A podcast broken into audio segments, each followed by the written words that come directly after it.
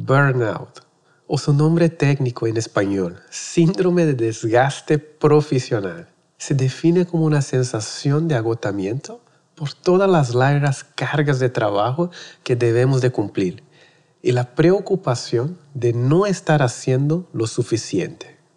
Como fotógrafos de bodas, esta es una realidad muy presente entre nosotros, nuestros colegas y nuestros amigos. En cada workshop, en cada charla en vivo, en cada conversatorio, hasta el fotógrafo que menos imaginamos confiesa haber pasado por una etapa de burnout en su carrera. Pero ¿por qué es tan recurrente en nuestra profesión? Y si ya sabemos que es recurrente, ¿qué podemos hacer para evitarlo o estar preparados para afrontarlo? La fotografía de bodas es un campo de trabajo muy noble que nos da la oportunidad de escoger nuestras prioridades. Pero ¿qué pasa cuando algo que nos trae tanta felicidad también es una fuente de estrés y ansiedad? Es hora de darle la cara a esta realidad y analizar más a fondo por qué nos llega a todos. Mi nombre es Tai y en este episodio de podcast de Be Here Project vamos a platicar sobre las causas de burnout en las carreras de los fotógrafos de bodas, incluso los más establecidos y exitosos. Tengas una marca tan joven como de meses o una larga carrera de más de una década, el burnout se puede presentar en cualquier momento y hoy vamos a descifrar por qué y cómo superarlo. Let's go. Chicos, como siempre, antes de escuchar, les quiero dar las gracias por estar aquí y por ser parte de este proyecto. También les invito a que suscriban al podcast desde su plataforma favorita para que no se pierdan de ningún episodio. Al final del episodio les contaré más sobre cómo pueden ser parte del Be Here Project y toda la información gratuita que tienen disponible para seguir aprendiendo cada día de los mejores fotógrafos de bodas en México y quizás del mundo.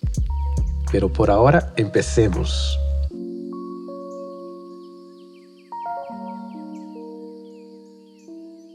¿Qué tal, Oriana? ¿Cómo estás? ¿Cómo estás pasando esta semana? ¿Cómo estás, Tae? Yo muy bien. Semana Santa, lista para vacaciones. ¿Qué? ¿O no existe vacaciones, para los fotógrafos de boda? ¿De qué hablas? Hablando de burnout, ya empezamos mal. empezamos un poco mal, sí. ¿Qué vacaciones? ¿De qué hablas? No sé, ¿qué es eso? ¿Qué es ese universo extraño? ya sé. Hay que reclamar con nuestros jefes. No, no, no. Fíjate que esta semana me di cuenta que era Semana Santa. Yo no, no lo tenía como en mi radar era como que, bueno, yo sigo trabajando y digo, está muy mal de mi parte, pero también siento que no lo necesito, en este momento no necesito vacaciones, me siento bien con cómo estoy trabajando ahorita. Así que espero que todos los que se vayan de vacaciones lo pasen muy bien y disfruten su merecido descanso. Yo pues voy a seguir trabajando.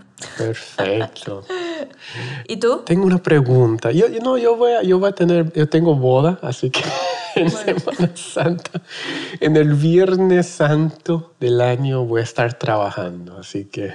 Somos un ejemplo a seguir, Tai. ¿tú sigues alguna religión? Sí, soy cristiano, pero... Eres cristiano. Ajá, pero tengo que regresar para el domingo de Pascua. Ah, no te puedes librar. Pero en fin, mira, te voy a hacer una pregunta. Mira, imagínate, necesito que ponga esfuerzo en tu imaginación ahorita, ¿ok? Ok, dale. Tienes que escoger una opción, ¿ok? ¿Cómo te caería un mes en Tulum en un acampamiento de yoga, comiendo puras cosas orgánicas, relajado, cada atardecer en la playa, visitando cenotes? ¿Cómo te suena eso? Pues me atrae, me atrae. Tenías mi curiosidad, ahora tienes mi atención. ok. Quizás tomando un coco recién cortado así del árbol en una playa paradisíaca en Tailandia. También. ¿Cómo te suena? Me suena perfecto. Siento que esto es una pregunta muy capciosa. Siento que voy a salir perdiendo, pero no me importa porque me suena muy bien. Estás burning out. Si tienes esos deseos o no. Puede ser que lo necesite, sí. No, pero hablando de burning out, siempre imaginamos, ¿no? Esa, esos escapes, ¿no? Para sanar y, y, salir de la rutina, ¿no? Para ti, ¿tú tienes calculado cuándo te viene un burnout o cómo es para ti? Pues sí, mira, yo creo que mm, hablando de trabajo, ¿no? O sea, si hablas de trabajo, pero creo que también el trabajo afecta como mucho nuestra vida personal. Yo creo que un burnout se presenta cuando de repente un día te das cuenta que dejas de hacer las cosas que antes hacías, porque le estás dando prioridad, demasiada prioridad, 100% de prioridad al trabajo y a lo que necesitan los clientes y lo que están buscando y lo que, como poner primero el trabajo que nuestra vida y nuestra salud mental y nuestra salud en general. A mí me pasa personalmente que mm, de repente mi cuerpo como que colapsa un poco mm. y sí me siento muy mal porque he faltado mucho a mi rutina, porque no estoy comiendo bien, porque no estoy durmiendo bien lo empiezo a ver, me empieza a dar mucha ansiedad, por ejemplo, mm. me empieza a dar un poco de taquicardia, me cuesta más dormir, aunque yo quiera dormir, me cuesta dormir. Y es como que estoy en un estado de alerta constante. Sí. Y pues eso es terrible, es muy malo de sentir, se siente muy mal porque no sabes muy bien de dónde viene hasta que te das cuenta que viene de esta fuente que probablemente sea el trabajo, que no lo estás manejando bien. Mm, por lo menos me da como mucha sensibilidad a todo y me tomo como todo muy personal. Cuando ya empiezo como a reaccionar como muy mal ante las cosas, ahí me doy cuenta que está pasando algo, ¿no? Y entonces como que, bueno, me tengo que parar y ver como a mi alrededor qué es lo que está pasando, ¿no? Sí, es todo, todo un tema. Yo creo que no he conocido ningún fotógrafo de bodas que no ha pasado, digamos, si tú tienes un poco más de tiempo en esa industria, es inevitable el burnout, ¿no? ¿Y cuál sería una de las causas para ti? Por ejemplo, ¿qué es lo que te hace burnout? Yo creo que es algo interesante de platicar un poco sobre eso, ¿no? Para mí es un poco, tiene que ver con la repetición, porque mm, creo que la repetición de muchas cosas, es una repetición, por ejemplo, tanto como de que haces, no sé, 10 bodas seguidas en un mismo lugar, a como si pasas 10 semanas seguidas viajando. Eso también es una repetición y la gente puede pensar, ah, bueno, pero qué cool, estás viajando, la estás pasando muy bien. Pero al mismo tiempo, eso representa como todo un déficit de rutina para tu vida que se vuelve muy inestable, ¿no? Entonces, estar viajando todas las semanas, por ejemplo, sin tu cuidar qué es lo que estás haciendo entre semanas, sin tu cuidar tu alimentación, aún cuando estás haciendo bodas increíbles y lo estás pasando muy bien, probablemente eso represente un burnout también, ¿no? Para mí la repetición constante de las cosas sin detenerte como a entender qué es lo que estás haciendo, eso es lo que termina como siendo un debacle en lo que en lo que estás viviendo. Sí, definitivamente como creativos obviamente nos duele estar repitiendo las cosas, ¿no? Pero ¿sabe qué es peor? Repetir las mm, cosas y no sentir que estás avanzando. Sí, no estar aprendiendo nada. Peor todavía, ¿no? Esa sensación de que estás esforzando, estás invirtiendo todo el tiempo, todo el conocimiento, todos tus esfuerzos, dineros y energía y siente que no puede hacer level up. No puedes pasar de nivel. ¿no? Como ese eterno juego de videojuego que llega a una fase de que ya no puedes. Hasta ahí llegaste y no vas a poder terminar el juego, ¿no? Sí. Entonces, es inevitable, pero podemos después vamos a discutir si eso es parte del proceso natural o no y cómo podemos lidiar con eso, ¿no? Claro. Pero definitivamente lo primero es aceptar que hay ese burnout. Está bien, chicos. Sí, está bien que se sientan esa, esa desesperación o ese burnout, esa ansia, ese estrés, esa sensación de que tienes mucho que hacer, pero estás preocupado que no estás haciendo el suficiente. ¿no? Vamos a hablar un poquito de algunos tips rápidos de cómo podemos, digamos, manejar un poquito, digamos, no sanar 100%, pero quizás dar un poco de medicación para aliviar, aliviar un poco ese dolor, ¿no? Sí. El primer paso yo creo que es importante hacer ese check-out, es decir, un poco de cuidado personal, ¿no? Parece ser un acto irresponsable, pero es necesario para tu cuerpo y mente, ¿no? A veces me siento hasta mal viendo una tarde de Netflix sentado a veces. Siento, wow, qué pérdida de tiempo estar viendo esas series, ¿no? Podría estar haciendo algo más productivo, ¿no? O simplemente eh, no te das el tiempo de salir un poquito, conectar un poco con la naturaleza, a hacer una caminata tan sencilla, ¿no? Dentro de nuestro día a día. Y especialmente esos días, siento que he pasado así cerrado hasta tres días seguidos sin salir de casa, literal. Sí, yo creo que también es importante pensar en nuestra salud a nivel de comida, de cómo nosotros nos estamos ejercitando o no, por lo menos somos fotógrafos de bodas, ¿no? Entonces pasamos el fin de semana trabajando 8, 12 horas seguidas en un evento, corriendo, montando, saltando, haciendo un montón de cosas. Y está bien, tienes allí como tu parte de como ejercicio corporal, te mueves, estás haciendo algo, pero el resto de la semana probablemente la vida de tanto de los fotógrafos como los videógrafos de bodas es estar sentados editando, sentados en una computadora editando. Entonces es muy fácil perderse en ese vortex de, bueno, voy a boda y luego regreso y, y, estoy editando y no me cuido. Entonces, lo que tú dices del checkout es muy importante, pero creo que también hay que hacer énfasis en el tema del cuidado personal porque mm, de repente nos empezamos a descuidar sin darnos cuenta, ¿no? Y empiezas a comer mal y como estás editando, entonces te compras unas papitas y te compras una coquita y de repente pues no quieres como cocinar, entonces solo te tomas un café por ocho horas de tu día y sigues tomando café y sigues tomando café pero no tomas agua y entonces te empiezas a deshidratar y todo eso lleva a que tu cuerpo en general empiece a desestabilizarse mucho. Entonces, ¿cómo tú vas a tener la energía para luego salir el fin de semana y tomar las fotos o grabar si no estás al 100 tú como persona viviente? Imagínate que eres una planta y nadie te está regando, no, no, no estás recibiendo agua. ¿Cómo haces? ¿Sabes? Entonces creo que parte de ese checkout también es como levantarse un poco y uno verse como desde afuera y decir, bueno, ¿cuáles son las rutinas que estoy siguiendo? ¿Cómo estoy alimentando a mi cuerpo? Es súper importante.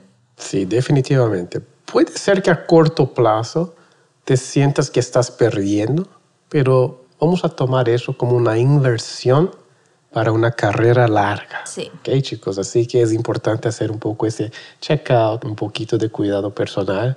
Ese es el primer tip. El segundo es no hibernarnos, ¿no? Es importante socializar y eso me pasa mucho. Yo creo que yo soy muy culpado de eso. Yo soy alguien que quizás sacrifiqué mucho la parte social.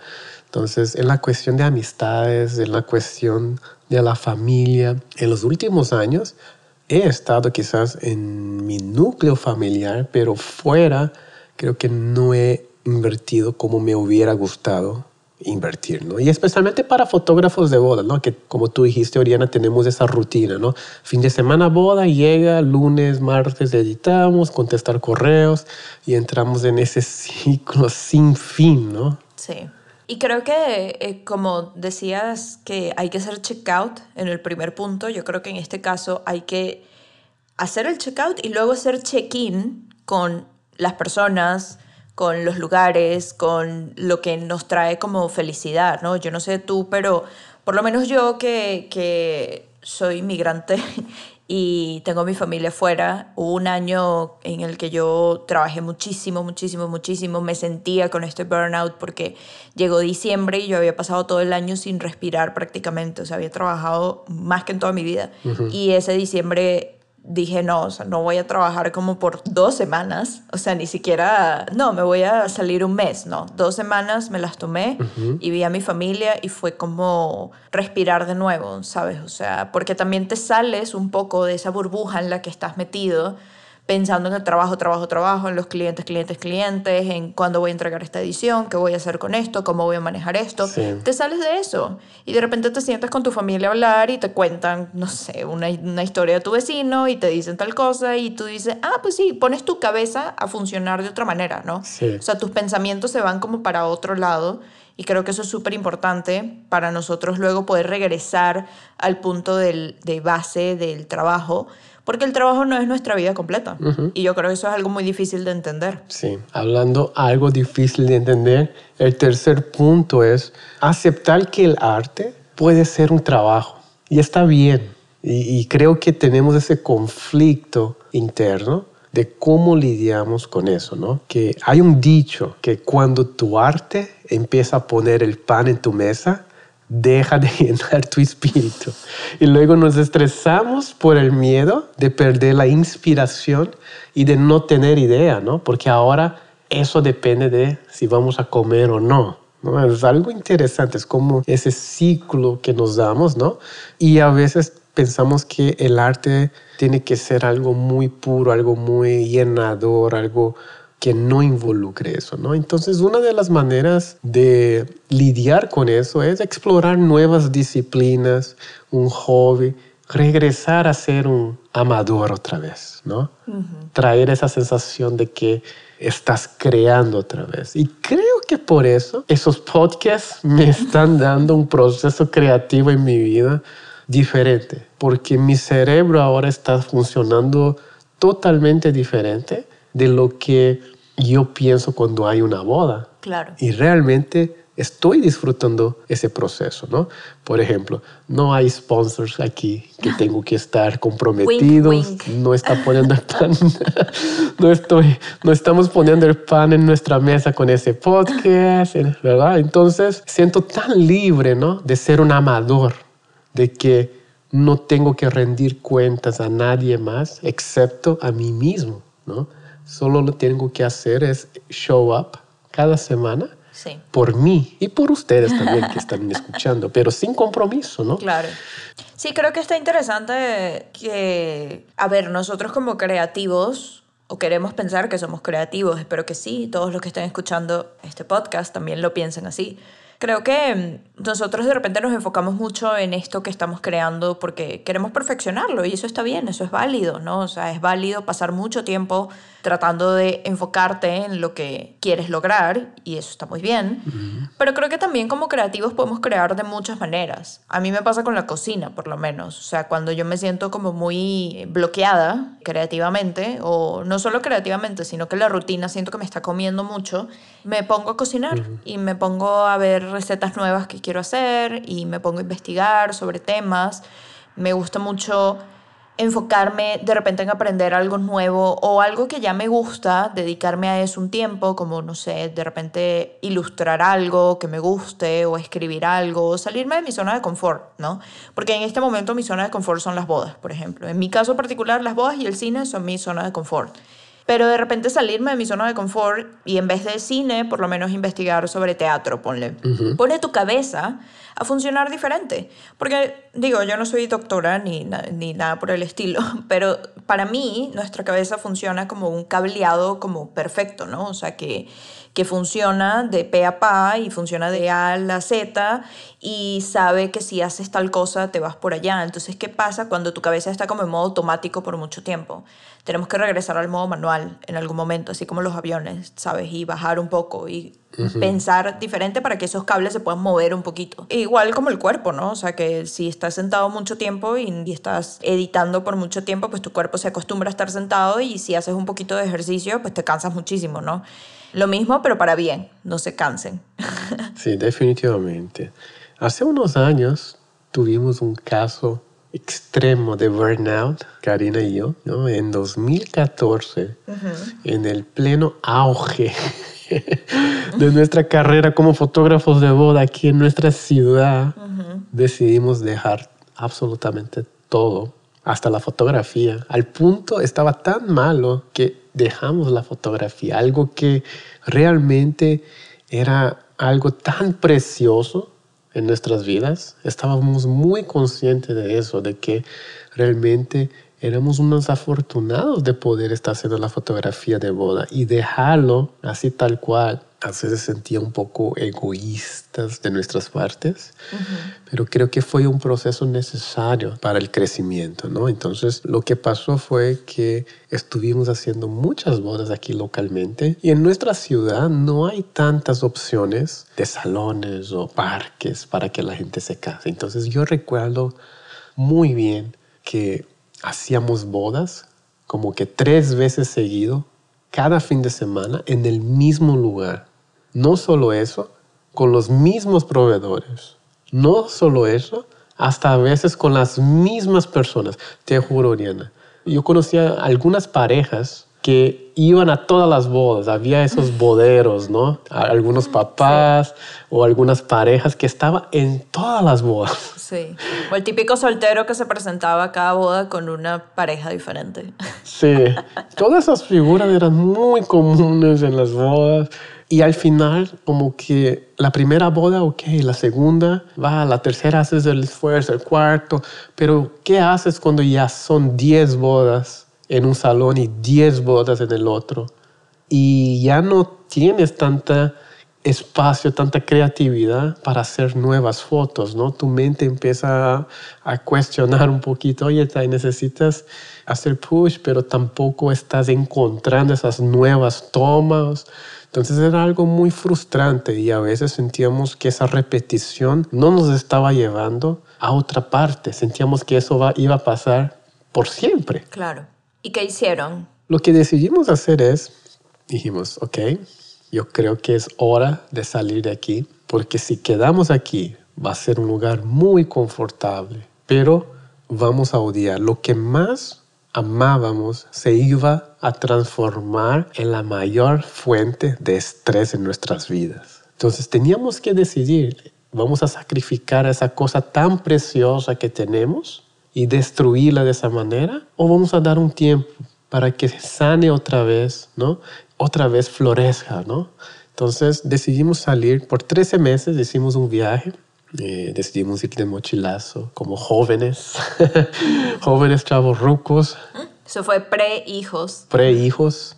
Decidimos ir y simplemente compramos un boleto de ida que quizás puede ser un episodio por sí. en el futuro podemos platicar un poco de nuestras, nuestro viaje que hicimos, pero fuimos sin ningún proyecto fotográfico. Mucha gente nos preguntaba, ay, qué padre, van a ir y van a documentar un montón de cosas y van a poder hacer un montón de fotos padres. Pero la verdad, lo último que queríamos hacer es agarrar una cámara. Claro. Y ahorita veo, no tengo tantas fotos desde el viaje. Algo que ahora me arrepiento un poquito, un poquito. Era la era pre-stories, no había tanta, tanto engagement todavía en Instagram, la gente. Entonces, tanta necesidad de mostrar todo lo que estabas haciendo. Ajá, quizás era un poquito la era pre-influencer, así como estamos ahorita. Y eso fue en 2014, hace ya seis años, siete años. Y una pregunta, cuando estaban en medio de ese viaje, de repente no sentían la necesidad de, de, estar haciendo una boda, por ejemplo. No sentían como esa ansiedad porque no estaban haciendo bodas. Sí. Y pensaban, bueno, la estoy pasando muy bien aquí, pero ¿por qué no estoy haciendo bodas? ¿Y será que se me va a olvidar? O, ¿sabes? ¿No te perseguía un poquito ese pensamiento? Sí, mira, mira la ironía, Oriana nosotros estábamos escapando, digamos, de un burning out. Pero las redes sociales no funcionan así. Mm, Entonces, cada vez que veíamos otros fotógrafos haciendo bodas en lugares increíbles, veían todo a su alrededor. Siendo que nosotros estábamos en el lugar paradisíaco. Estábamos ahí tomando el coco, ahí recién cortada en una playita paradisíaca. Pero el momento que nosotros abríamos nuestras redes sociales, sentíamos, ¿qué estamos haciendo aquí? Sin hacer nada, ¿no? Mientras esos fotógrafos están haciendo bodas increíbles. Entonces, sí, definitivamente, no, tampoco es algo muy puro. Mismo que tú estás haciendo algo tan increíble, a veces cuestionas eso. Entonces, es normal. Entonces, es donde empezamos a darnos cuenta de que ese burning out o esos sentimientos siempre va a ser parte de nuestras vidas, independientemente en dónde estés. Quizás vas a olvidar un poco por más largo tiempo, ¿no? Por ejemplo, si pudiéramos haber viajado un poquito más, haber olvidado, no nos pesaría tanto eso, ¿no? Pero definitivamente lo que esté haciendo siempre va a haber esa fase de cuestionamiento, ¿no? Entonces, fue algo interesante y empezamos a dar ese break, no necesariamente para encontrar algo, ¿no? No estábamos en búsqueda de encontrar algo o mucha gente nos preguntaba, Ay, ¿qué, y, por qué están viajando? O que van a agarrar muchas lecciones de vida, ¿no? Va a haber una, esa inspiración que se va a caer del cielo y van a ser otras personas iluminadas. Y la verdad sentíamos, somos personas como cualquier otra. Claro que tenemos ese privilegio de poder hacer eso, que de hecho sacrificamos nuestra boda para poder viajar, ¿no? Wow. la, y la ironía. ¿Cómo así? ¿No se casaron? Nosotros hicimos una ceremonia muy pequeña. ¿Cómo la sacrificaron? Hicimos, sacrificamos la boda grande para ahorrar eso.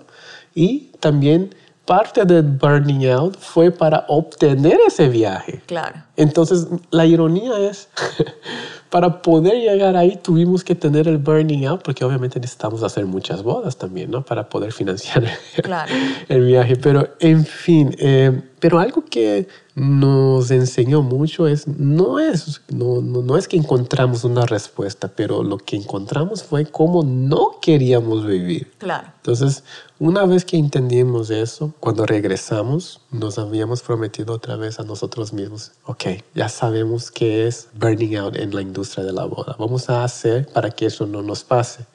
¿Y qué crees, Mariana? No sé. El burnout siempre regresa. pues sí, sí. Es una plaga, es, es una plaga que no hay remedio. Pero sabemos lidiar un poquito mejor con el burnout. Claro. ¿Y qué es lo que nos pasó? Nos hizo buscar otras alternativas. Es decir, ¿Después de cuánto tiempo crees que regresó el burnout? Yo creo que esto tardó unos 3, 4 años. Ok. Y, y, es interesante, mira, 3, 4 años, hicimos primero burnout, 3, 4 años, segundo burnout, pero esta vez, ¿qué es lo que pasó? La pandemia. Ah.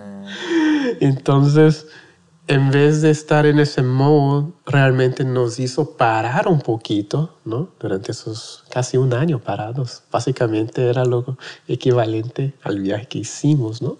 Y ahorita estamos regresando otra vez ahora, ¿no? Claro, pero también la pandemia, si ustedes entraron a la pandemia sintiendo ese burnout, también aprovecharon mucho de crear dentro de la pandemia, ¿no? O sea, porque tú le diste más forma al proyecto de Be Here, se replantearon que eran lo que querían hacer con The Times We Have, también con Frida Enamorada, el negocio que hicieron aparte. Creo que cada burnout, no solamente los que vienen acompañados de pandemia, porque bueno, eh, creo que ahorita con la pandemia como que a todos, todos nos dimos cuenta que posiblemente estábamos pasando por un burnout. Creo que también lo que trae esta situación es un replanteamiento de qué estamos haciendo, porque tú definitivamente no te sientes bien como estás, ¿no? Y te das cuenta de que eso puede ser una realidad que pues no quieres como asumir y de repente piensas, bueno, entonces, ¿por qué no me siento bien con como estoy ahora? ¿Qué es lo que me está faltando? ¿Qué es lo que me está sobrando? Y eso como sea es un replanteamiento. Y digo, no es necesario que hagas un rebranding a partir de, de eso, que digo, si lo haces pues porque lo sientes necesario, pues muy bien. Pero sí es bueno pensar desde un punto de vista externo por qué estamos haciendo las cosas que estamos haciendo, ¿no? Y hacia dónde nos lleva, o sea, pensando como en términos muy prácticos, hacia dónde nos lleva. Ok, estoy tomando 50 bodas al año, increíble. Puedo hacer mis 50 bodas al año. ¿Por qué quiero hacer 50 bodas al año? ¿Por qué yo quiero pasar 50 fines de semana de mi año compartiendo con personas que no conozco, que digo, algunas me caerán bien, no todas me caerán bien.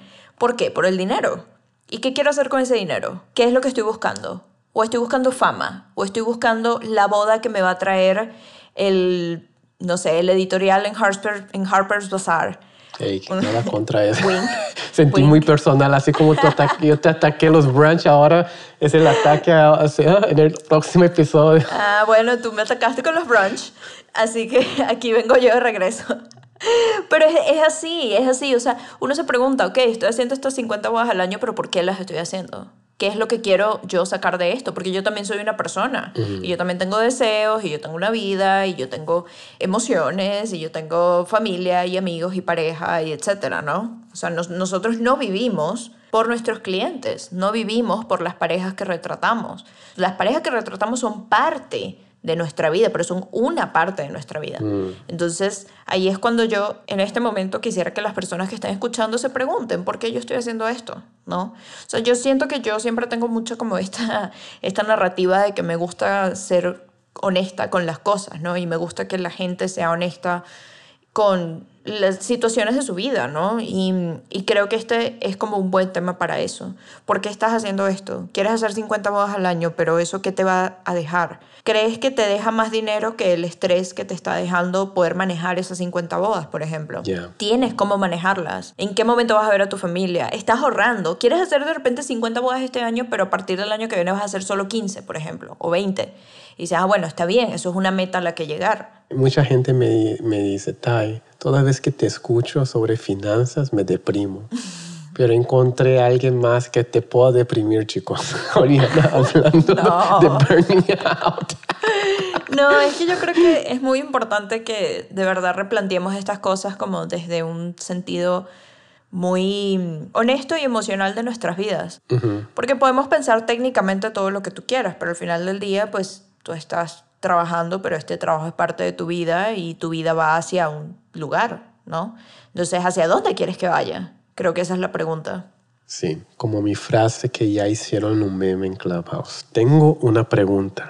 ¿Tú eres de las que creen que el proceso creativo necesitas perseverar y es un proceso doloroso? ¿O es más de la mentalidad de que haz lo que quieras, disfruta el proceso, sea un poco más free spirit? No, yo no soy nada free spirit. Quisiera decirte que sí. Quisiera ser esa persona, pero no lo soy. No soy nada free spirit. Yo vivo y trabajo con bastante calculada entre las cosas, porque eso es lo que a mí me trae tranquilidad. Mm. Cuando yo tengo orden sobre las cosas, también soy Capricornio, digo, esto puede influenciar de alguna manera. En serio.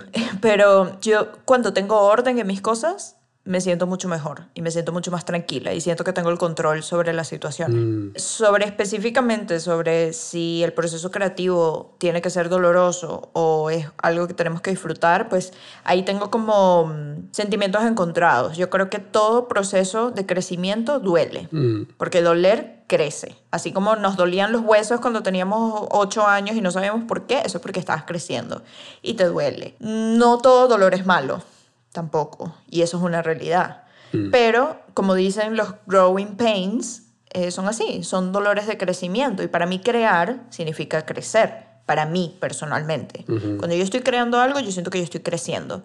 Entonces, sí duele, porque duele tú exponerte emocionalmente, tú exponer tu, lo que pasa por tu cabeza, luego estar atento a lo que dicen los demás, a tener como feedback tanto de la gente que lo ve, de la audiencia, como de tus clientes, como de posibles jueces, llámese si alguien te quiere publicar en una editorial o no, si alguien te da un premio, ¿no? Por decirte algo, no sé. Y eso duele. Cuando de repente la respuesta no es la que tú estás esperando, pues te sientes un poco atacado, pero eso es parte del proceso y es parte de eso, no quedarte ahí, sino seguir avanzando y esa es la parte que yo disfruto. La parte que yo disfruto es decir, bueno, está bien, cometí este error, hice esto de esta manera o esto no me trajo los resultados que yo estaba esperando, pero lo que me gusta de esto es poder replantearme la situación y seguir adelante y con mejor energía y con otra visión de lo que estoy haciendo. Porque creo que a mí me da mucha tranquilidad saber que existen las segundas oportunidades. Creo que no hay una respuesta correcta a eso. Yo creo que es confiar en tu proceso, ¿no? Y como tú decías, la parte más difícil es no desligarte, ¿no? De tu propósito, ¿no? A veces vamos a desviar del camino, ¿no? Pero está bien, te vas a reencontrar otra vez con ese camino. Y espero que todos nosotros tengamos por lo menos claro el norte. Yo creo que con eso nos lidiaríamos mucho mejor con el proceso de burning out. El proceso de burning out es un proceso que es parte ¿no? del proceso creativo y la cuestión es perdurar y perseverar, quizás. Sí, eh, sí. Muchísimas gracias, Oriana. Fue un placer estar aquí contigo otra vez, cada semana. Gracias a ti, Tade. Yo creo que si, antes de irme, si alguien está pasando por un proceso de burnout en este momento, lo primero que le puedo decir es que todo pasa, todo se termina, esto no es un proceso que les va a durar toda la vida. Y lo segundo es, pues, tengo un paso hacia atrás, ¿no? Y replantéense estas cosas. Si por lo menos están pasando por una situación como la tuya, en que fuiste 10 semanas seguidas al mismo sitio, de repente busquen entre semana hacer sesiones diferentes, incluso sesiones que no sean de novios, para poder despejar un poquito la cabeza. Yo creo que despejar la mente y despejar un poco también el corazón, porque nosotros ponemos mucho de nuestro corazón en las cosas. Creo que eso es lo que eventualmente nos va a llevar hacia adelante y nos va a salir como, nos va a sacar de ese hueco en el que entramos cuando, cuando sentimos este agotamiento. Entonces, bueno, muchas gracias, Tae, por escucharme otra semana. y pues nada, espero que todos puedan salir de ahí. Sé que sí. Yo confío en ti. En quien estén escuchando, confío en ti. Muchas gracias. Yo, yo, yo creo que esas sesiones van a empezar a, hacer más sesiones de terapia que podcast. Pero en fin, muchísimas gracias Oriana y nos vemos para la próxima. Nos vemos chicos. Gracias Tae. Bye bye. Bye.